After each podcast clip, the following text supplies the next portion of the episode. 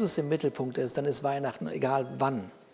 Also es kann jeden Tag sein. Also jeden Tag äh, kannst du Weihnachten feiern ähm, und jeden Tag kann dieser Jesus halt groß werden in deinem Leben. Und seit Wochen, während ich predige, habe ich immer äh, die, diese erste Folie, die erste, mach mal die erste Folie an. Das ist äh, seit Wochen meine Botschaft und ich wiederhole mich hier und, und es bleibt einfach die Botschaft und ich glaube, das ist das Tiefste, was ich jemals gesagt habe. Fast. Fast. Also je mehr wir von Gott erkennen, desto größer wird unser Glaube und desto zuversichtlicher werden wir mit unseren Lebensumständen umzugehen wissen. Also was auch immer du in diesem Jahr von den ganzen Predigten mitgenommen hast, schreib dir diesen Satz auf und ich bin zufrieden. ja. Es ist unser, es ist unser Herz, unser, unser, unser, unser Wunsch hier als Gemeinde, mit all dem, was wir tun, dass du Gott kennenlernst, dass du sein Wesen kennenlernst, dass du ihn kennenlernst, dass du wahrnimmst, was auf seinem Herzen ist für dein Leben. Ja, wir, wir, wir, wollen, wir überzeugen dich nicht von einem anderen Lebensstil. Wir, wir sagen dir nicht, wir wissen alles besser. Wir sagen dir nicht, haben wir gewusst, hättest du mal gehört. Das alles, alles wirst du nicht hören. Das, was du hören wirst, ist, begegne Jesus. Begegne einfach diesem Jesus, den, den, dem ich begegnet bin. Begegne ihn und dann bleib auf der Reise. Erkenne ihn, nach eigenen Schlussfolgerungen. Ja. Ähm, sei erstaunt. ja. Weil, weil je mehr man von Gott wahrnimmt und sieht, desto mehr staunt, staunt man. Weil, weil es immer noch besser geht. Weil er immer noch mehr hat, als wir uns vorzustellen vermögen. Und letzte Woche haben wir gehört, und jetzt haben wir gehört, dass, dass wir immer dort oder ganz oft dort den Frieden suchen, wo wir meinen, dass er uns abhanden gekommen ist. Da suchen wir ihn. Da, wo unser größter Stress, unser größter Stressmoment ist, da, da gucken wir dann hin und sagen, okay, wenn wir da, wenn wir das geschafft haben, dann haben wir wieder Frieden. Und die Konsequenz daraus, hatte ich letzte Woche gesagt, ist folgendes, dass unsere Begegnungen mit Gott, den bitten wir, den, oder viele bitten den um Frieden in solchen Momenten, bitten ihn um Weisheit, bitten ihn um irgendetwas. Die Konsequenz ist, dass wir Gott begegnen aus einer Bedürftigkeit. Wir sind bedürfnisorientiert. Das brauche ich jetzt, Gott. Wenn du mir das gibst, hat jemand da schon mal gebetet? Wenn du mir nur das eine gibst, habe ich schon zigmal gebetet.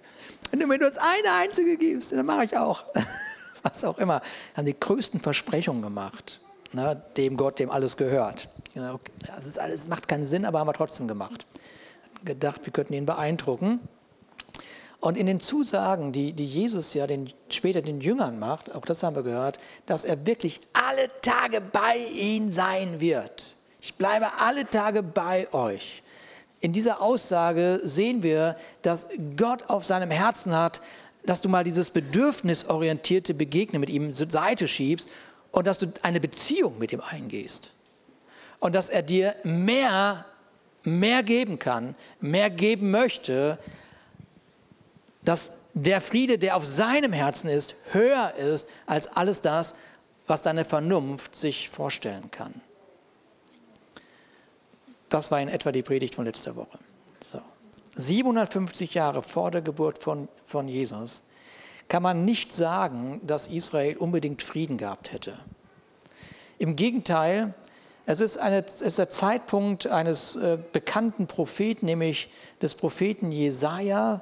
Und der steht auf und er prangert die Ungerechtigkeit an. Er prangert an, dass arme Menschen weiter unterdrückt werden. Er findet sowieso eine Ungerechtigkeit zwischen denen, die, denen es gut geht und denen es schlecht geht. Und, und, und er prangert das an. Ungerechtigkeit, Armut, Angst beherrscht das Volk. Und über das, über, das ist einfach eine Überschrift über Israel, über einzelne Menschen in dem Land, Armut und Angst. Das ist die Überschrift. So, und jetzt schaut Jesaja, dieser Prophet, Propheten haben, haben das Vorrecht, in das Herz Gottes zu blicken. Ja? Und by the way, wir sind jetzt im Neuen Testament. Der Geist Gottes ist in deinem Leben. Wenn du dein Leben Jesus Christus anvertraut hast, hat irgendjemand Jesus Christus sein Leben anvertraut? Okay, halt mal oben die Hand, lass mal oben die Hand. Weil, weil in, ja, ist mir ganz wichtig, weil der Geist Gottes ist in dir. Ja? Mit anderen Worten, die, du bist befähigt worden, in das Herz Gottes zu blicken. Im Alten Testament hatte das Vorrecht dieser Prophet, aber im Neuen Testament hast du das Vorrecht. So, jetzt schaut er in das Herz, jetzt schaut er in das Herz Gottes und jetzt Mach mal weiter. Da sieht er, das Volk, das in der Finsternis lebt, sieht ein großes Licht, hell strahlt es auf über denen, die ohne Hoffnung sind. Du, Herr, machst Israel wieder zu einem großen Volk und schenkst ihnen überströmende Freude. Sie sind fröhlich, wie nach einer reichen Ernte. Sie jubeln, wie nach einem Sieg, wenn die Beute verteilt wird. So wirst, wie du Israel damals aus der Gewalt der Median niedergerettet hast, so befreist du sie dann von der schweren Last der Fremdherrschaft. Du zerbrichst die Peitsche, mit der sie zur Zwangsarbeit Arbeit getrieben werden. Hm. Hm.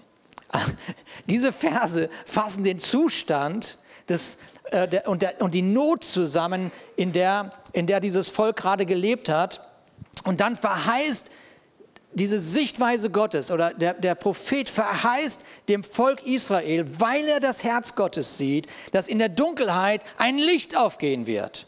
Okay, wunderbar. Und alle sind gespannt, wie denn? Kennst du mein Konto? Wie denn? Kennst du meinen Chef? Ich kann dir sagen, wie mein Licht aussehen müsste. Kann, kann irgendjemand mir sagen, wie sein Licht aussehen müsste in seiner Lebenssituation gerade? Wahrscheinlich ja. Wir hatten alle Ideen. Und jetzt sagt der Jesaja, okay, ich sag euch, wie das Licht aussieht. Ich sag euch die Lösung. Machen wir nächste. Denn uns ist ein Kind geboren.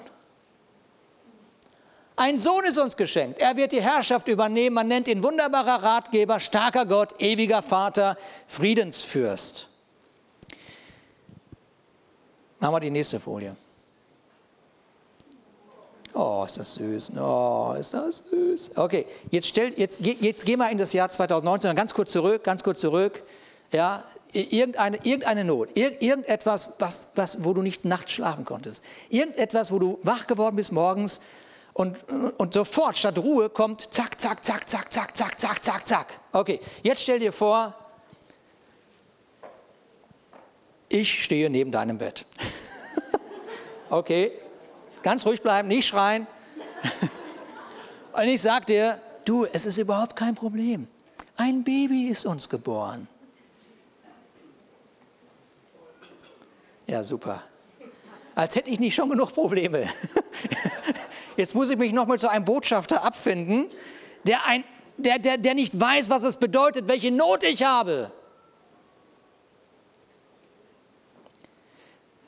Könnt ihr euch in etwa vorstellen, was Menschen zu, der Zeit, zu dem Zeitpunkt eventuell gedacht haben, als sie gehört haben, die Lösung ist, ein Baby ist uns geboren.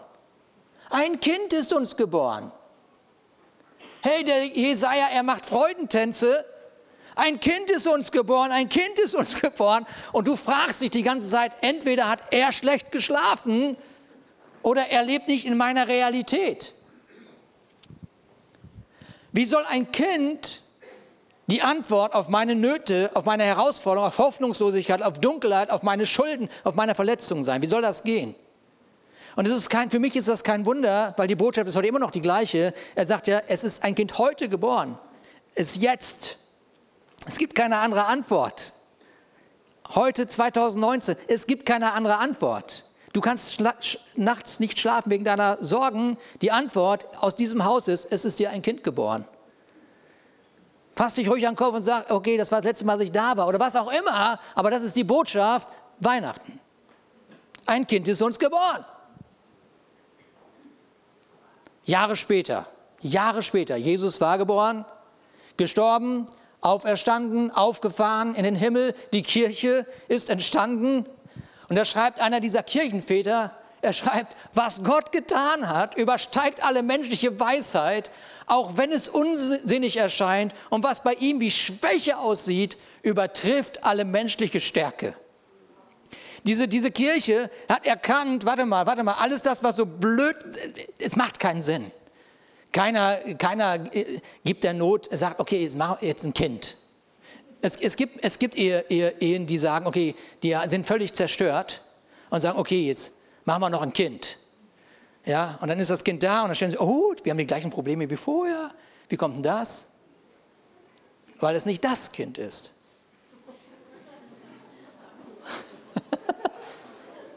ah, das ist nicht das Kind. Nun, Jesaja fängt in seinen Versen nicht an, dann ein Baby zu beschreiben. Er, sagt nicht, also ein Baby gewickelt und schön und kuschelig und knuddelig und oh, liegt in der Krippe. Sondern er beschreibt die Eigenschaften, die diesen Sohn ausmachen werden. Er sagt, warte mal, damit das alles klar ist, er kommt in Schwachheit, das haben wir letzte Woche gehört, Schwachheit, ja, er kommt, um, um, diese, um die Intelligenz dieser Welt ins Absurdum zu führen, sagen, okay, ich brauche das alles nicht, das ist Gott, ich brauche das alles nicht. Und dann sagt, okay, pass mal auf, aber ich, ich gebe euch einen Hinweis, ich gebe euch einen Hinweis. Und dieser Sohn, dieses Baby, dieser Sohn ist wunderbarer Ratgeber. Glaub es oder glaub es nicht. Dieser Sohn ist starker Gott. Dieser Sohn ist ewiger Vater. Und dieser Sohn ist Friedensfürst. Okay, so wir bleiben in dieser Botschaft, wir bleiben jetzt hier am dritten Advent, wir bleiben bei dem Friedensfürst. Prinz des Friedens, Fürst des Friedens. Das Wort Frieden ist natürlich bekannt in diesem äh, Frieden, dieses hebräische Shalom. Und das Wort Shalom trägt so viel Inhalt, dass man, es ist einfach nur peinlich, wenn man es mit Frieden übersetzt. Weil es einfach zu, zu inhaltsreich ist, dieses Wort. Unversehrt sein, machen wir, ja, unversehrt sein. Heil sein, Wohlbefinden, Frieden, Ganzheit, Sicherheit, intakte, heile Beziehungen, materielle Versorgung, Glück, alles das ist da drin in diesem Wort. Und jetzt sagen wir alle, wir haben Frieden. Wir haben Frieden. Einer dieser, dieser Helden, einer dieser Helden, dieser Dennis Silk, der, der schreibt in seinem Buch, das Wort Shalom spricht nicht nur von einem inneren Zustand, sondern auch davon, dass es die Umgebung beeinflusst. Uh, eine Umgebung, dass die blühende göttliche Ordnung, göttliche Gesundheit und göttlichen Wohlstand in deinem Leben umschreibt. Dann denkst du, oh, das ist aber jetzt schon tief. Es geht noch tiefer. Es bedeutet, dass jeder Teil deines Lebens, Körper, Seele, Geist, Beziehungen, Träume und Arbeit genährt wird und wächst und gedeiht. Uh, Shalom. Ja, Shalom. Ich wünsche dir Shalom. Shalom ist im wörtlichen Sinn die Realität des Königreiches Gottes, die aus Gerechtigkeit, Friede und Freude besteht und in deinem Leben Ausdruck findet. Shalom. Sag mal deinem Nachbarn, ich wünsche dir dieses Shalom. Ja. Das ist, das ist Weihnachten. So ein Shalom. Ja. Und ich, ich, ich, wirklich, vergiss mal dieses peinliche, vergiss mal dieses peinliche Peace-Zeichen auf dem Bulli. Vergiss das. Das ist einfach nur peinlich. Das ist so ein Fake, so ein, ein, ein, ein, es ist peinlich. Das, so, und dieser Jesus, dieser Jesus, hör mal gut zu, ich habe, also 51 Jahre habe ich, erlebe ich schon Weihnachten. wow. Und ich kann mich nicht erinnern, dass ich das jemals gehört habe, was ich jetzt sagen werde. Uh. Jesus wird als Friedefürst, Friedensfürst angekündigt. Und ich weiß nicht, ob uns bewusst ist, was wir unter Friedefürst tatsächlich verstehen. Fürst ist zunächst einmal die Beschreibung eines Herrschers.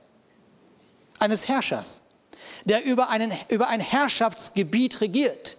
Mit anderen Worten, einem Fürsten ist die Macht gegeben worden über ein bestimmtes Gebiet. Bist du da? Hm, okay. Es ist also so, dass Gott durch Jesaja sagt: Ich sende euch den Fürsten zu, der über den Frieden Macht hat ich sende euch den Fürsten zu, der über Frieden Macht hat.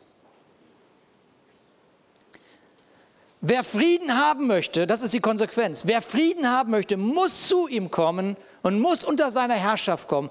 Wenn man nicht unter seiner Herrschaft ist, ist der Friede nicht präsent.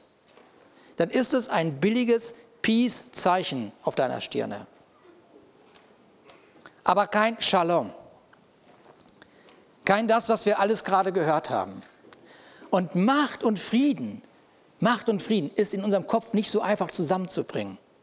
Herrscher und Frieden, das kriegen wir nicht so gut zusammen. Und deshalb habe ich mal ein Bild, ähm, ein Bild oder äh, eine Geschichte herausge herausgesucht aus der Bibel, wo, wo Jesus auftritt und habe einfach Jesus rausgenommen und Friede Fürst reingenommen. Ist das Gleiche.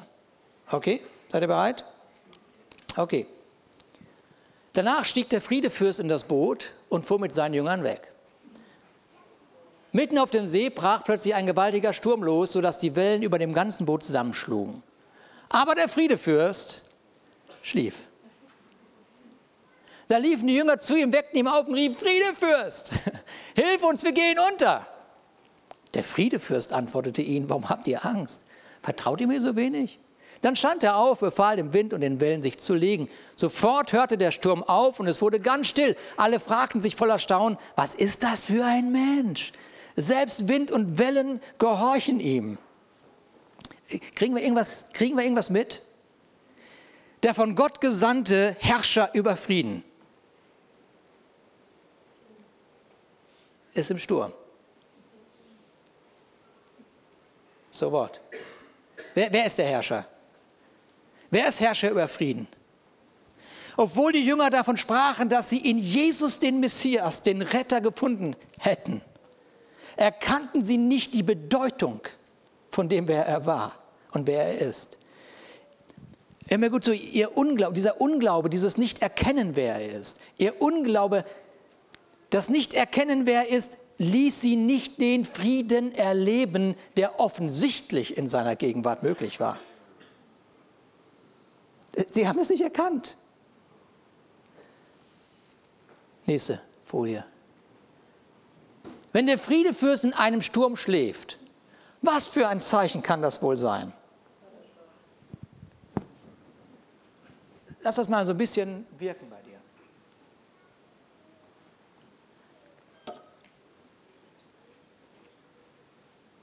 Ja, der ist zu erschöpft. Ist ein bisschen, ein bisschen lächerlich, oder? Aber das ist das, was wir denken. Er ist halt Gott, der hat halt keine Angst. Ich, ich, ich weiß nicht, was wir denken über diesen Jesus.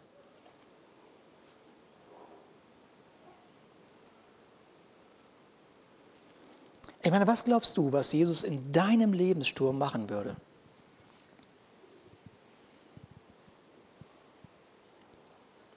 Was, was würde er denn machen? In deinem Lebenssturm? Du, du kennst doch deine Stürme. Würde er neben dir liegen, nicht schlafen können? Würde er sich mit dir ruhelos hin und her wälzen? Würde er mit dir überlegen, ja, das war jetzt die letzte Reise? Würde er mit dir denken, oh, die letzte Chance, das war jetzt, jetzt ist vorbei. Das, das war's. Würde er, würde, würde, würde er in diese Gedanken hineingehen, die dich, die, die dich bewegen?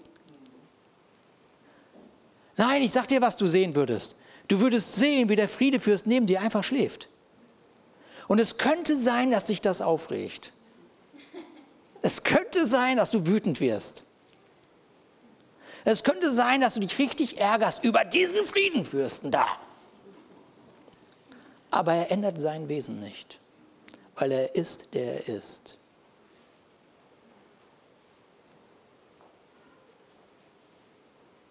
Der Friedefürst liegt im Boot, im Sturm und schläft. Er ruht vollkommen in dem Wesen Gottes. Da ist er und schläft. Friedefürst. Ein Baby. Nein, nein. Neben dir ist kein Baby.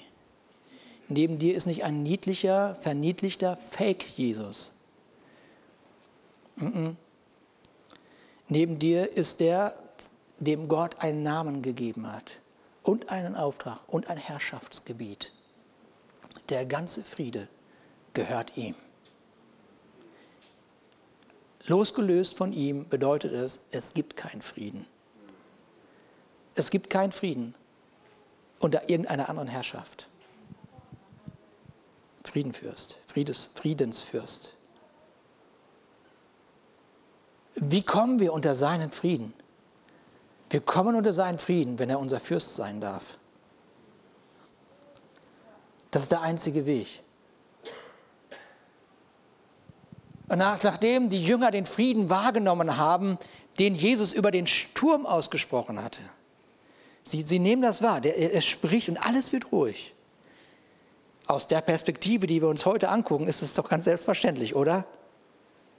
Ich meine, wenn der Friedefürst, dem der Friede gehört, der sich alles unterordnen muss, das ist irgendwie so klar, es ist so logisch.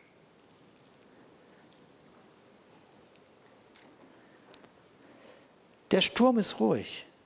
Und sie, sie gehen mit Jesus weiter und er, sie sehen, wie er denselben Frieden in das Leben der Menschen gebracht hat. Blinden werden die Augen geöffnet. Armut wird begegnet. Ich, ihr kennt all diese Jesus-Geschichten, all diese Wunder, die geschehen sind. Es ist der Friedefürst, der Frieden bringt, der den Himmel bringt, Und deshalb wird von ihm Folgendes gesagt. Jesus zog durch alle Städte und Dörfer jener Gegend, er lehrte in den Synagogen, verkündete die Botschaft vom Reich Gottes, dieses Shalom. Er verkündigte dieses Shalom und heilte alle Kranken und Leidenden. Als er die Scharen von Menschen sah, ergriff ihn tiefes Mitgefühl, denn sie waren erschöpft und hilflos wie Schafe, die keinen Hirten haben. Das ist der Frieden, Friedefürst.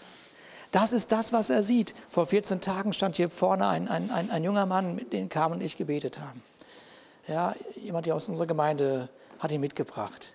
So, der war das allererste Mal hier. Dieser Mann, du hast keine Vorstellung, was dieser Mann in seinem Leben erlebt hat. 14 Tage später, gestern Nachmittag, erreicht mich die Nachricht, dass er tot ist. Ja, er ist tot. So, ich mache das dir nicht manipulativ, ich erzähle die Geschichte nicht hier rein, damit das irgendwie unser Herz will, sondern es ist Wahnsinn, was in dieser Welt ist. In dieser Welt ist kein Frieden.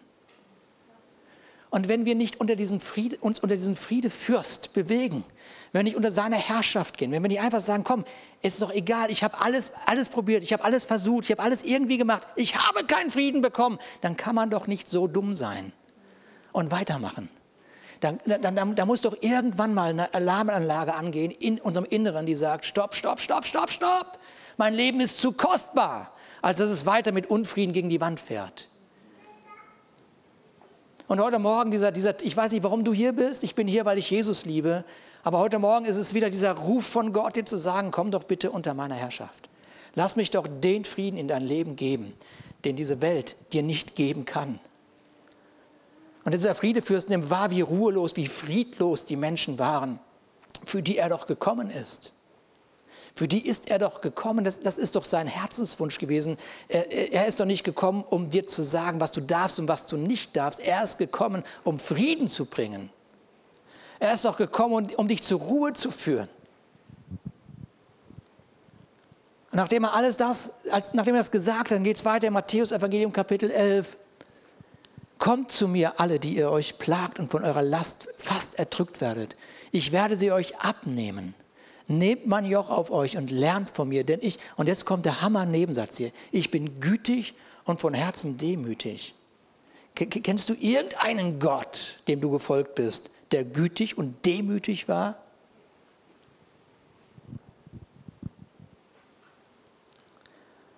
Was, was auch immer wir unter Joch verstehen, Joch bedeutet Leiterschaft. Das bedeutet Leiterschaft. Komm unter meine Leitung. Komm unter meiner Leiterschaft. Ich leite dich mit meiner Güte.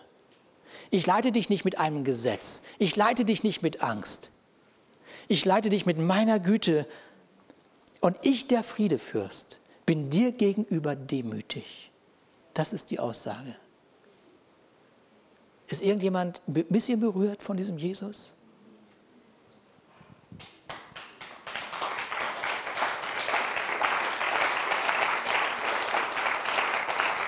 Also, ich, es berührt mich so tief, so.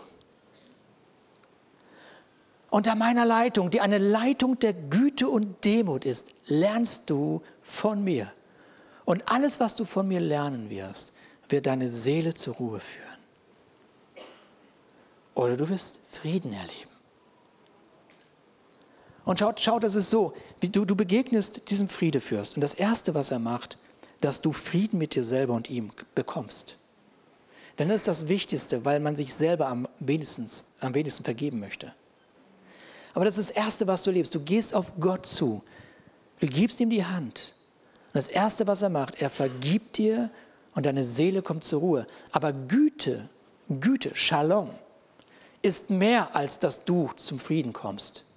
Shalom befähigt dich, sofort seine Güte weiterzugeben. Mit anderen Worten, du bist befähigt worden, sofort zu vergeben. Du bist sofort befähigt, das Prinzip des Reiches Gottes zu leben, um Friedensbringer zu sein. Das Reich Gottes soll sich nämlich ausbreiten.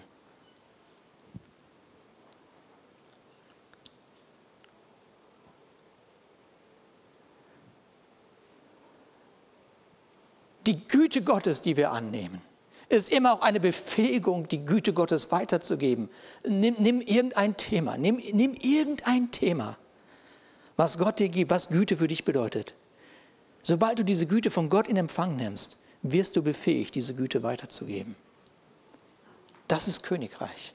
Das ist Shalom. Das ist dritter Advent. Das ist Weihnachten.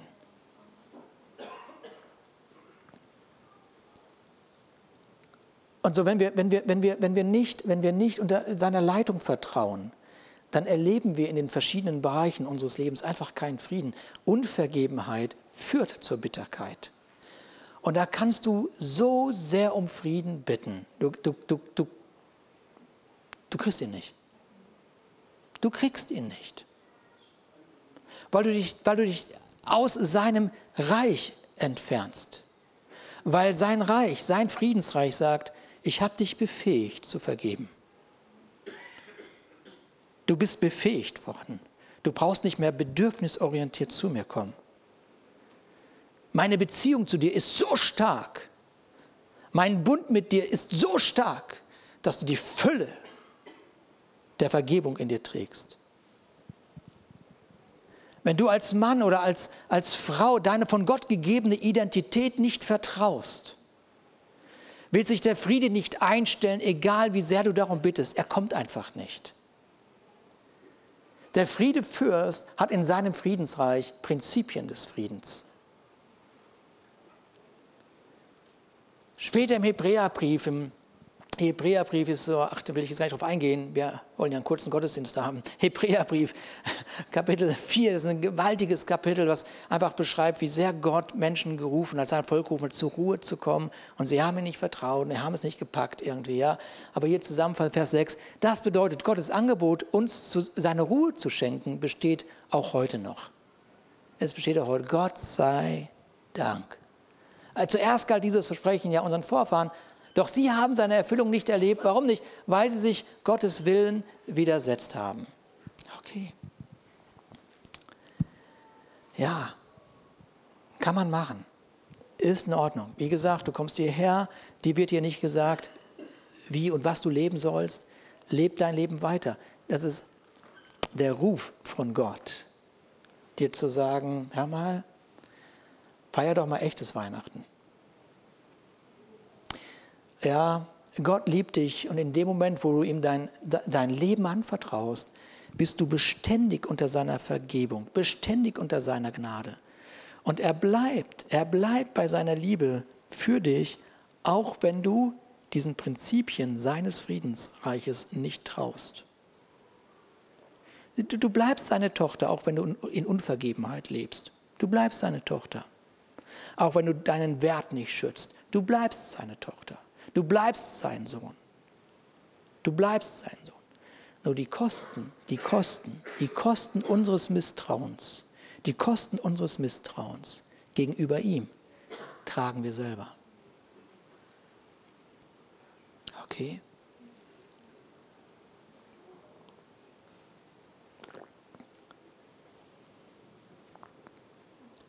Weihnachten Weihnachten bleibt das demütige Angebot Gottes.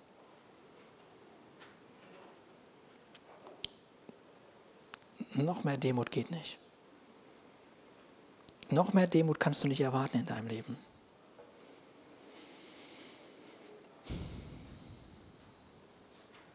Das ist das Demütigste, was du jemals in deinem Leben erleben wirst. Dass ein Gott sich so sehr erniedrigt. Ein Gott, der Schöpfer ist des Himmels und der Erde, aus dessen Gedanken du entsprungen bist. Du verdankst dein Leben ihm. Dein Atem verdankst du ihm. Mehr Demut, mehr Demut kannst du nicht erleben. Und dieser Gott, der sagt dir, Frieden, Frieden lasse ich euch. Meinen Frieden gebe ich euch. Nicht gebe ich euch, wie die Welt gibt. Euer Herz erschrecke nicht und fürchte sich nicht. Amen. Lass uns zusammen aufstehen.